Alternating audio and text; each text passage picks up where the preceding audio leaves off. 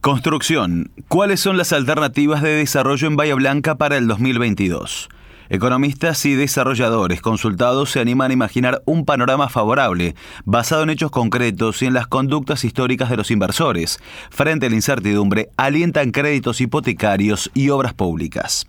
A pesar de un 2020 donde la actividad económica del mundo se paralizó como consecuencia de la pandemia, la industria de la construcción se mantuvo a flote, con valores por debajo de la media y meses de completa inactividad, pero asomando sus ladrillos por encima de la marea más alta. Cerrando el 2021, la mirada comienza a posarse sobre el nuevo año, aunque el cambio en el calendario no sea más que un hecho simbólico, de alguna manera cumple con el mito de renovar expectativas y de creer que todo puede mejorar pero la construcción, más allá de sus singulares características, no logra ser una isla en un mar de incertidumbres como la economía argentina. A la pregunta de qué puede esperarse para el año próximo, economistas y desarrolladores inmobiliarios consultados por la nueva se animan a imaginar un panorama favorable, basado en hechos concretos y en las conductas históricas de los inversores. Sin embargo, hay factores que se plantean como claves para impulsar esa mejora. Uno de ellos es la generación de nuevas líneas de créditos hipotecarios confiables accesibles. Otro es el lanzamiento de obras públicas y finalmente un plan razonable que impulse el blanqueo de dólares que hoy se mantiene fuera del circuito económico.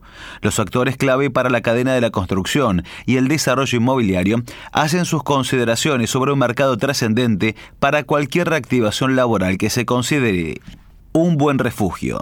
En tal sentido, para el economista Francisco Pancho Rinaldi, hay un componente que permite ser positivo para el año próximo, que la construcción siempre resulta un buen refugio para quienes deben invertir su dinero, y que en nuestro país existe una realidad que puede alentar esa situación. De acuerdo a algunos cálculos, hoy hay 400 millones de dólares fuera del sistema, en cajas de seguridad, abajo del colchón o fuera del país, indica. Hoy están en estudio planes para alimentar el blanqueo de ese dinero, si eso sucede, se ingresa ese dinero. En general, el 50% se destina a la construcción de talla. En la medida que ese motivo, por poco que sea, ingrese al mercado, la construcción se reactivaría. Siempre se considera el activo más seguro. Por eso, gran parte de esa masa de dinero va a la construcción, añade el economista oriundo de Torkins. Una lectura desfavorable es que en 2022 habrá una baja en los créditos Procrear, que este año fueron grandes dinamizadores de la actividad. Es una mala noticia, pero hay otra buena. Habrá más fondos para la vivienda social, unos 90 mil millones de pesos, seis veces más que los que hubo este año. Eso es interesante, dice Rinaldi. El economista Mauro Trellini considera que el año 2022 será muy complicado para la actividad económica en general, aunque reconoce que la construcción tiene su locomotora propia la cual con menor o mayor aceleración siempre va hacia adelante. El sector inmobiliario en la Argentina es distinto al de cualquier país normal, porque siempre fue el refugio de ahorro de los que no quieren ir a la formalidad del sistema, asegura. Tiene una dinámica propia que se ha bancado todos los avatares de la economía, detalla. Este es su argumento para augurar un panorama favorable, incluso en un mercado inmobiliario donde explica los precios de las propiedades en dólares están generando una rentabilidad de alquiler más baja de la historia local y quizás del mundo. Pero siempre aparece la necesidad de dónde volcar los ahorros, y allí sigue siendo el ladrillo como una gran alternativa a lo que aparece, insiste Trellini. Si los precios de las propiedades bajaran, las perspectivas serían mejores y habría una mayor demanda al aumentar la rentabilidad para los inversores, agrega Trellini. Para el economista Oscar Lieberman, la construcción ha sido uno de los sectores que mejor ha reaccionado a la crisis y el que mejor perspectiva tiene para el año 2022, aunque con una salvedad. Hay un lado bueno y un lado malo. Hoy la construcción tiene un nivel récord de recuperación y con buena perspectiva para el año próximo. ¿Cuál es la parte que uno pone en duda? En la construcción los ciclos son menos violentos porque manejan acciones a largo plazo, con obras en marcha que no se detienen, explica. Lo llamativo es que las razones que están estimulando este ritmo no son las primeras que uno pondría en el ranking. Lo bueno sería que las obras fueran consecuencia de un crecimiento económico genuino, con estabilidad y una cadena consistente en el precio de los insumos, en el costo, en la capacidad de ingreso del que compra y en la renta que genera, asegura. Pero hoy no sucede eso. Se va al rubro como un refugio de la inversión, en un país sin moneda y pensando en el plazo largo aunque no sea rentable, describe. El año 2022 con una fuerte presencia del Estado, con obras de infraestructura, lo cual es bueno, pero lejos todavía de ser un negocio genuino, donde esa presencia no sea determinante.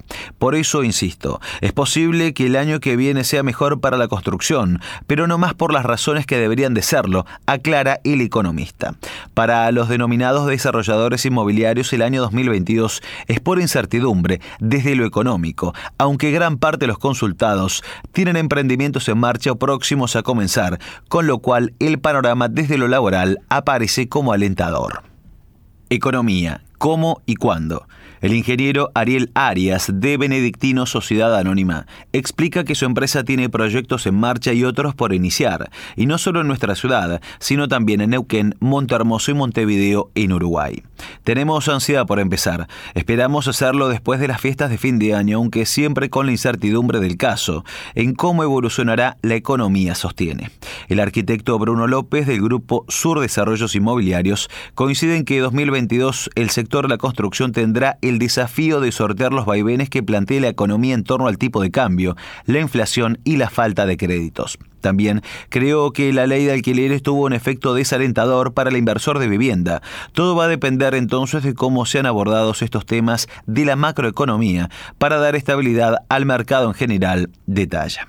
En contrapartida a este panorama incierto, el profesional menciona la existencia de un interesante ánimo pospandémico muy emocional que de alguna manera predispone al inversionista y al consumidor a hacer y recuperar el tiempo perdido es algo que se está notando en el cierre de este año y es esperable que se sostenga el año próximo, agrega. Otro dato interesante que verificó en 2021 fue la demanda de viviendas suburbanas y una tendencia al desarrollo de la vivienda premium. Son los más valorizados como la seguridad, en primer lugar, y los espacios verdes privados, tanto los grandes balcones y terrazas, con lo cual creo que va a haber un fuerte desarrollo en torno a eso, dice.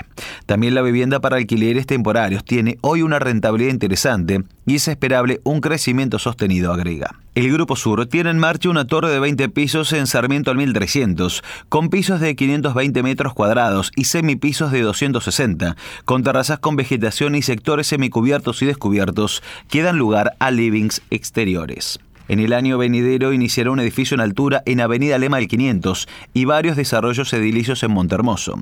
También ha fortalecido la dedicación al diseño y construcción de viviendas en barrios privados, con trabajos contratados en nuestra ciudad, Buenos Aires, Uruguay y Miami. Para la ingeniera Silvana Ciucci, titular de FESUMA Sociedad Anónima, existe en nuestra ciudad una demanda de propiedades, principalmente de los sectores de mayores recursos, donde el valor del metro cuadrado es más alto.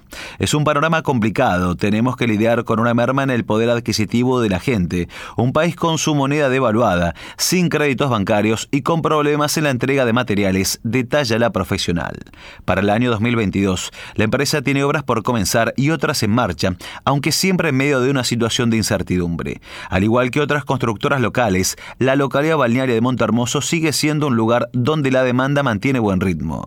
Es un lugar diferente porque hay inversores de todo el país. En nuestra ciudad, esa demanda demanda está acotada a inversores locales y de la zona, señala Siuchi. ¿Cuál es la lectura global? No cerró de la mejor manera el Gobierno Nacional el 2021.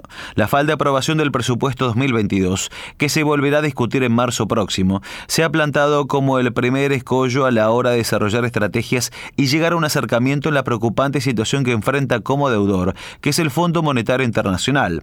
Sin embargo, en las últimas semanas del año se ha ocupado de considerar la posibilidad de gestionar nuevos créditos inmobiliarios y sobre todo la manera de calcular su actualización, buscando así activar el mercado de la construcción.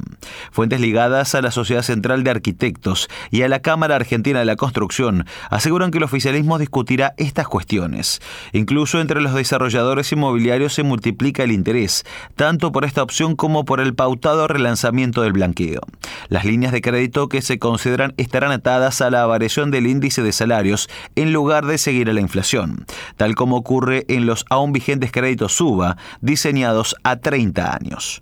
La propuesta es que los nuevos préstamos se otorgarán en unidades de coeficiente de estabilización de referencia y el índice del costo de la construcción para el acreedor y en base al coeficiente de variación salarial para el deudor.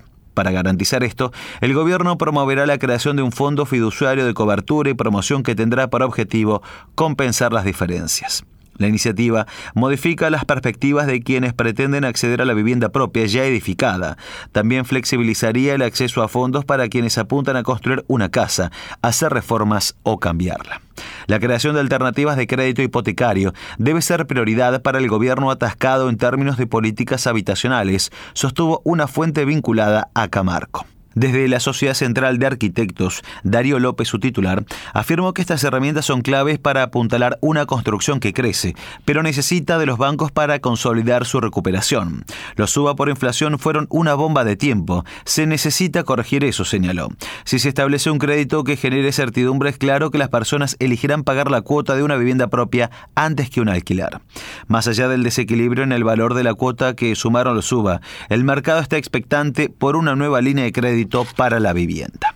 El déficit habitacional en nuestro país es del orden de los 3 millones. La mayoría corresponde a familias de clase media que necesitan una ayuda y los especialistas aseguran que no dudarán en una opción que se reajuste a la par de los salarios.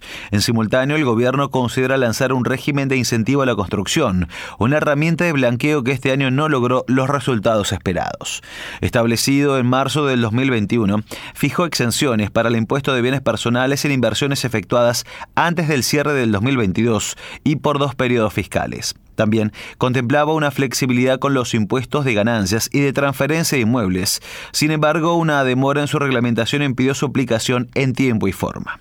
El blanqueo es considerado importantísimo para el desarrollo inmobiliario. El lanzamiento de este año no prosperó porque se hizo en un momento de desánimo social y sin claridad respecto a la operatoria de los bancos. Se especula que si se relanza, muchos inversores traerán sus dólares desde el exterior o donde los tengan guardados, con voluntad para comprar terrenos y activar proyectos.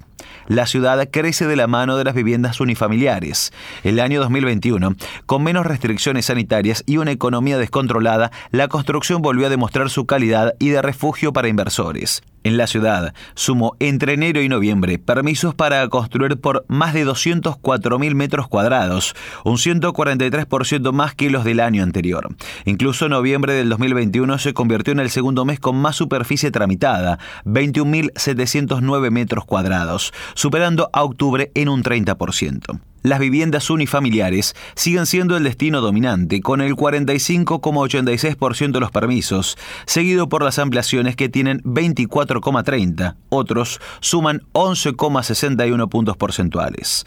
Con estos números bajos siguen los emprendimientos multifamiliares, 11,26, y los locales con 9,41 el metro cuadrado más bajo por lejos de los últimos años. Si alguien quiere confirmar lo inestable que es el mercado nacional en materia económica, una buena manera es observar cómo ha variado el costo del metro cuadrado en construcción en los últimos cinco años.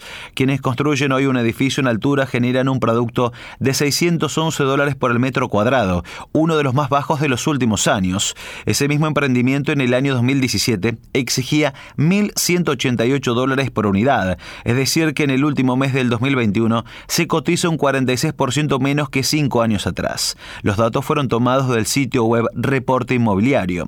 A nivel local, la revista Obras y Protagonistas evalúa mes a mes desde hace 30 años tres modelos de inmuebles. Para el caso de una vivienda de barrio de 57 metros cuadrados, el valor en noviembre del 2021 era de 426 dólares. En un mismo edificio en altura asciende a 482. Para esos mismos modelos, la publicación tenía en agosto del 2017 valores de 914 y 1.043 dólares por metro cuadrado respectivamente, es decir, la misma realidad de tener hoy un 50% menos el valor del metro cuadrado.